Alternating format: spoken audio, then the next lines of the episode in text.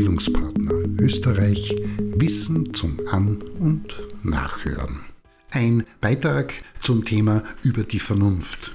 Jeder und jede, der bzw. die mit Bildung beschäftigt ist, stolpert früher oder später über diese Begrifflichkeit. Vorweg, was Mann, Frau und divers in diesem Beitrag sich nicht erwarten darf, ist eine trockene Klärung. Vielmehr ist der Beitrag als Erinnerung und Anregung gedacht, sich hoffentlich wieder einmal auf die Recherchereise zu begeben und gedanklich den Begriff zu fassen und mit ihm zu spielen.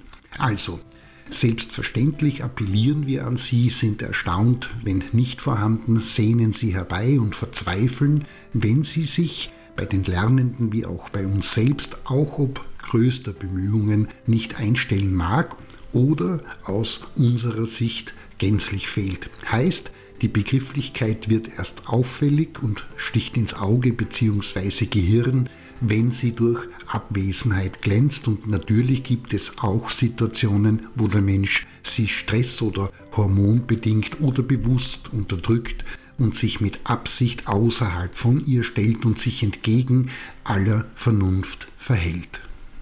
Mit Vernunft im Unterschied zu Verstand und Geist Teil des menschlichen Erkenntnisapparats wird allgemein die Art des Denkens bezeichnet, die es dem Verstand erst möglich macht, die Bezüge und Verbindungen zu dem, das Realität genannt wird, zu organisieren und zu pflegen.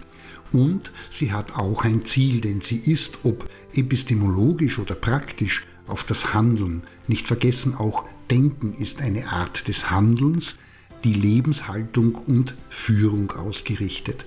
Verortet ist das, was von den Neurowissenschaften und der Psychologie als fluide und kristalline Intelligenz genannt wird, im dorsolateralen präfrontalen Kortex. Das erkennt Mann, Frau und divers leicht daran, wenn verletzt, sich die betreffende Person wenig bis gar nicht vernünftig verhält, nicht weil sie nicht will, sondern nicht kann, und hier wird subsumiert, was an Fähigkeiten, Fertigkeiten und Kompetenzen gegeben sein muss, beispielsweise Abschätzen von sachlichen wie sozialen Handlungsfolgen, wissens- und erfahrungsgeleitetes Aufstellen von Handlungszielen, die Kontrolle egoistischer Verhaltensimpulse und so weiter, damit so etwas wie vernünftiges Verhalten sich als Resultat einstellt. In der Menschheitsgeschichte ist die Vernunft ein wichtiger und viel auch kontrovers diskutierter Begriff. So vertraten die Stoiker den Standpunkt, dass das All von Vernunft durchwirkt ist und das nannten sie dann Vater. Für die Christen, von ihnen stark beeinflusst, ist Gott die einzige Vernunft. Spinoza spricht von Menschen als vernünftiges Wesen und meint, der Vernünftige ist nicht bloß zu Wissen und Erfahrung, sondern zu sicherer Erkenntnis fähig. Aristoteles sinnierte vom vernunftbegabten Tier. Bei Descartes hat sie jeder Mensch in gleicher Weise und nennt das den gesunden Menschenverstand. Bei Leibniz ist sie die notwendige Ursache für alles, Kant definiert sie als Vermögen der Prinzipien, die erlaubt, über metaphysische Ideen zu spekulieren und die Moral zu begründen. In der Aufklärung mutiert die Begrifflichkeit zum Instrument des Fortschritts und die Romantiker wiederum sehen die Sache nicht ganz so und halten ihr das Gefühl entgegen. Für Nietzsche ist es der Körper und bei Bergson der Geist und im 20. Jahrhundert kommen die Vertreter und Innen der Frankfurter Schule zur Auffassung, dass der Glaube an die Vernunft nicht hält, was er verspricht. Habermas, der sich aus der Frankfurter Schule löst, entwickelt den Begriff der intersubjektiven, kommunikativen Vernunft. Dazu zählen auch Adorno und Horkheimer und in der modernen Philosophie wird ein Vertreter ist unter anderem Karl Popper mehr vom Rationalismus, bei Popper konkret dem kritischen Rationalismus gesprochen.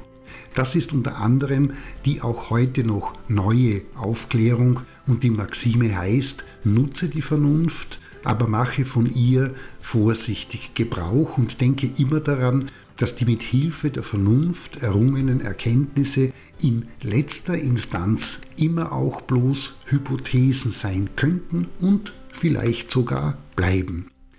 Und damit es nicht unerwähnt bleibt, klar gab es und gibt es auch solche, beispielsweise die Vertreter und Innen der Lebensphilosophie, quasi der Gegenentwurf zum Positivis und Neukantianismus, mit Vertretern wie Maurice Blondel, Dilthey, Driesch, Georg Simmel oder Oswald Sprengler, welche Vernunft, wenn überhaupt, als etwas dem Instinkt, dem Gefühl, den Trieben und der Intuition nachgeordnete sahen und sehen und auch solche, die sie heftig und auch gänzlich, zum Beispiel Ludwig Klages, auch ein Antisemit, ablehnen und darin etwas Negatives sehen. Wer aufmerksam in die aktuellen Gesellschaften blickt, erkennt, dass diese wieder aufkeimende Ablehnung der Vernunft, obwohl die Bedeutung von Vernunft in den Wissenschaften und der Entwicklung der Menschheit evident ist, in gewissen, nennen wir es, Strömungen und Kreise wieder mehr um sich und Platz greift und fröhlich Urstand feiert.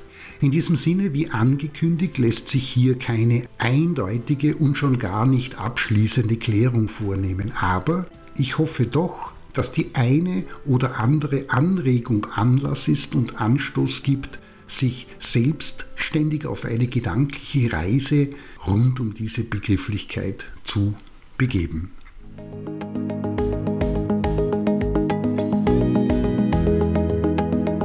Das war Bildungspartner Österreich Wissen zum An- und Nachhören.